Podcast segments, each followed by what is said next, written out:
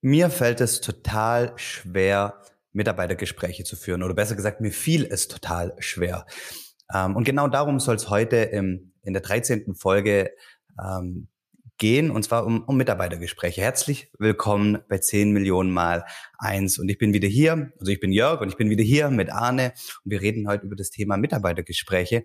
Und es ist für mich eigentlich ein total wichtiges Thema. Ja, In meiner erste, ersten Gründung mit Kawaii es ist mir total schwer gefallen, Mitarbeitergespräche zu führen. Ähm, zum Hintergrund, ich bin total harmoniebedürftiger Mensch und in den Gesprächen ähm, war mir es total wichtig, dass, dass, dass sich meine Mitarbeiter wohlfühlen, dass, dass eine Harmonie herrscht. Und ähm, ich hatte immer Angst, irgendwie was anzusprechen und dem anderen dann irgendwie ja, auf den Schlips zu treten und, und das dann so eine, ja, dass, dass eine Disharmonie ähm, entsteht. Und ich bin total dankbar, ähm, jetzt bei Mindset Movers mit Arne zusammenarbeiten zu dürfen und ähm, einem Leitfaden für Mitarbeitergespräche zu folgen. Und ähm, ja, erstmal danke Arne dafür. Ich habe da total viel lernen dürfen und, und für mich ist jetzt viel leichter, ähm, ja, in Mitarbeitergesprächen auch für Klarheit zu sorgen. Ähm, mir, mir ging das ja übrigens ähnlich und auch die Props oder die, die, ähm, der Respekt dafür gilt ja, gilt ja gar nicht mir nur, sondern ja vor allem Gergely. Also der Gergely Galamp hat ähm, der mit mir dieses Leadership 21 Programm äh, äh, entwickelt und, und durchführt. Äh, der ist das, ist ja maßgeblich Urheber dieses, dieses Leitfadens, den wir benutzen. Ähm, und das habe ich vorher auch in dem Maße gar nicht gemacht. Und die Idee dahinter ist, es gibt so zwei Arten ähm, von Chefs, wie wir das immer sagen, oder Chefinnen ähm, so, so der harte Hund, der sehr, sehr klar ist äh, ähm, in seinen Ansagen und Aussagen und so der, der Kumpeltyp, äh, dem, dem Harmonie total wichtig ist. Und der eine hat vielleicht den Vorteil, ähm, dass, dass er vielleicht sehr loyale Leute hat ähm, oder die sich da wohlfühlen und dass die Stimmung irgendwie ganz gut ist. Nur aus diesem Deal, ich bin nett zu euch und ihr macht dafür, was ich sage, äh, dass das geht selten wirklich auf. Und bei dem anderen Beispiel, ähm, wenn die Klarheit nicht respektvoll erfolgt, ja, sondern nur ähm, so befehlsartig, dann helfen Menschen solchen, ich sag mal, Chefs ungern. Ich nehme mal dieses Galeerenruder, äh, Galeerentrommler-Beispiel, ja. Also der Galeerentrommler wird als letztes aus dem Wasser gefischt, wenn so eine Galeere sinkt oder gar nicht. Und ähm, und ja, die, die Balance dafür ähm, ist, ist, dann, ist dann respektvolle Klarheit und, und Gerge und ich haben gemeinsam diesen Leitfaden entwickelt und wir nutzen den natürlich selbst. Ähm, und ähm, Einige Leute aus unserem Umfeld, äh, äh, Unternehmer, nutzen den auch schon. Und mir war vorher auch gar nicht klar, also ich habe vor, vor ich glaube, 12, 13 Jahren so angefangen, als Unternehmer tätig zu sein. Und dann hat man ja irgendwann mal seine ersten Mitarbeiter und Mitarbeitergespräche. Und da geht es dann darum, was sind so die Ziele und was wünsche ich mir von denen und äh, möchte den Feedback geben, was gut funktioniert hat und was nicht so gut funktioniert, was ich mir von denen wünsche, wo die sich hinentwickeln können. Und das erfindet so jeder für sich selbst. Dann fragt man mal einen anderen Unternehmer, den man irgendwie kennt, wie machst du das denn? Und, und spickt vielleicht nochmal hier und da eine andere Frage ab. Und ich habe mir nie wirklich Gedanken gemacht, mich da mal hinzusetzen und sowas mal komplett durchzudenken und zu strukturieren. Und ähm, Gerge war da, war da noch ein Stückchen weiter. Und ähm, wir wollen jetzt gar nicht diesen ganzen Leitfaden vorstellen, aber mal so, mal so ein paar Nuggets, was einfach so ähm, schon mal ganz wichtig ist, wir haben gesagt, es, es gibt halt drei Teile und der erste Teil, den mache ich als Führungskraft alleine. Also das ist quasi die Vorbereitung. Und da ist so eine ganz mächtige Frage dabei. Was denke ich eigentlich über meine Mitarbeiterin oder meinen Mitarbeiter, mit dem ich jetzt bald das Gespräch habe? Um mir da einfach mal so auf die Schliche zu kommen, habe ich Vorurteile oder habe ich eine vorgefertigte Meinung oder ist mir sowieso schon, also denke ich irgendwas Negatives über diese Person? Ähm, weil das steht mir dann auch im Weg in meiner Kommunikation mit, mit dem oder derjenigen. Ähm, vor allem, wenn es darum geht, in der Ausrichtung irgendwie ähm, sich auf Ziele zu, zu verständigen und, und wirkliche Vereinbarungen zu treffen und so weiter.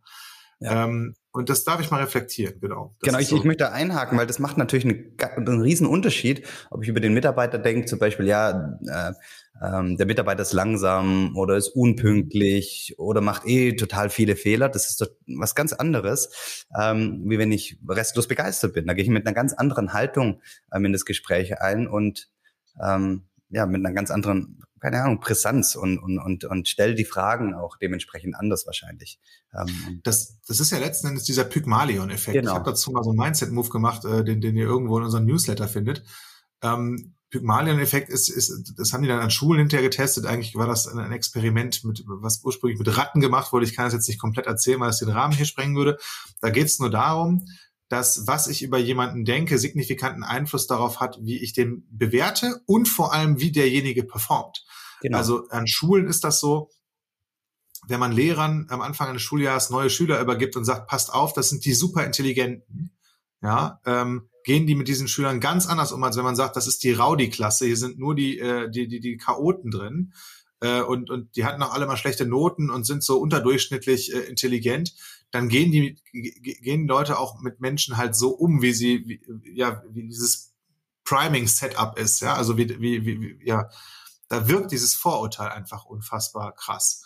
Und genauso ist das ja auch in so einem in, in so einem Gespräch und das einfach mal sich bewusst zu machen, das ist so äh, ein, eine der mächtigen Fragen in diesem, in diesem Vorbereitungsteil. Genau. genau dann gibt es noch zwei weitere Teile, nämlich äh, das Gespräch geht dann los mit dem Rückblick, aber da kann Jörg mal was zu sagen. Genau, das, wie du schon gesagt hast, ähm, Gespräch geht los und da gibt es einen Rückblick.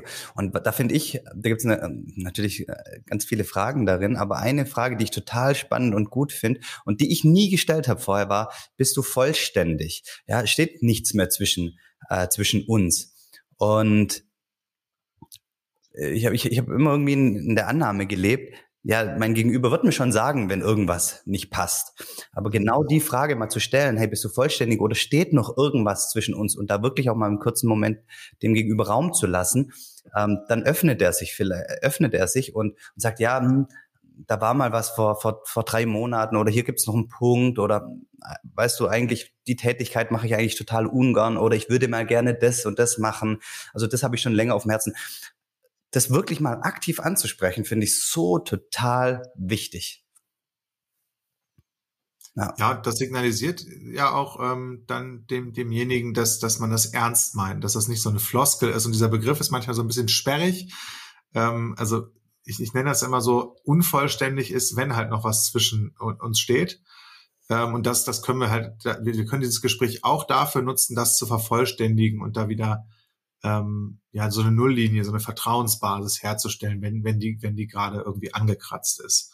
Und was ich auch noch ganz ganz ähm, wichtig finde in diesem Rückblickteil, ähm, da geht's hauptsächlich da also da, da hat das Wort die Mitarbeiterin oder der Mitarbeiter, also ähm, da da höre ich als Führungskraft ganz ganz viel zu und frag nach und bin wirklich interessiert, wie der oder diejenige äh, die, die Zusammenarbeit so wahrnimmt und was für sie und äh, oder ihnen gut funktioniert und was eben nicht.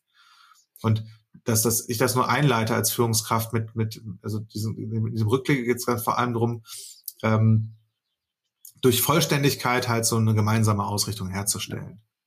Und, und dadurch den Erfolg im Unternehmen sicherzustellen, weil, weil die Leute dann ja wieder Bock haben, ähm, wenn sie sich ernst genommen fühlen, hoffentlich, ja, oder eh schon Bock haben.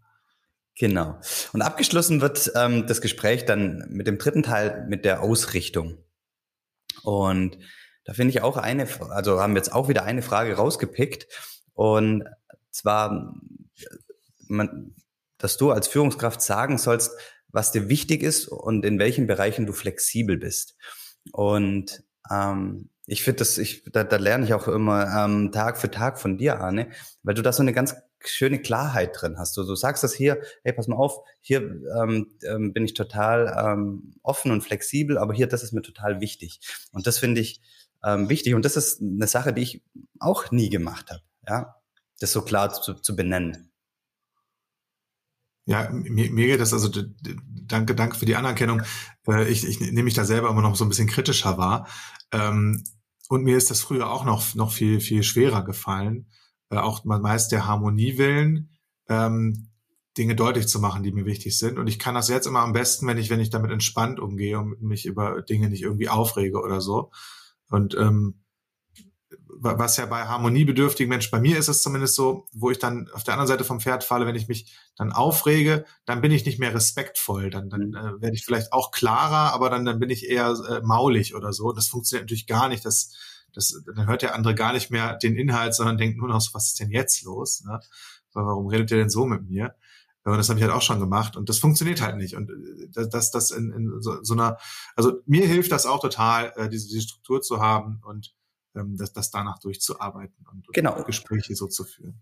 Und wir möchten den Leitfaden natürlich nicht für uns behalten. Ähm, wir finden ihn großartig. Wir, unsere Mitarbeiter haben uns ein super positives Feedback gegeben. Arne hat schon gesagt, ähm, viele unserer Unternehmerbekannten ähm, nutzen ihn auch und sind begeistert. Und wenn du Lust hast, den, den äh, Gesprächsleitfaden kennenzulernen und anzuwenden, dann schreib doch einfach ähm, uns auf, auf LinkedIn an und, und, und frage uns nach dem Leitfaden oder schreib Arne eine E-Mail an arne at mindsetmovers.de und wir schicken ihn dir gerne zu. Genau. Genau, sehr gerne. Dann äh, sind wir durch mit dem heutigen ähm, Podcast und wünschen euch eine super Woche. Bis äh, zur nächsten. Ciao.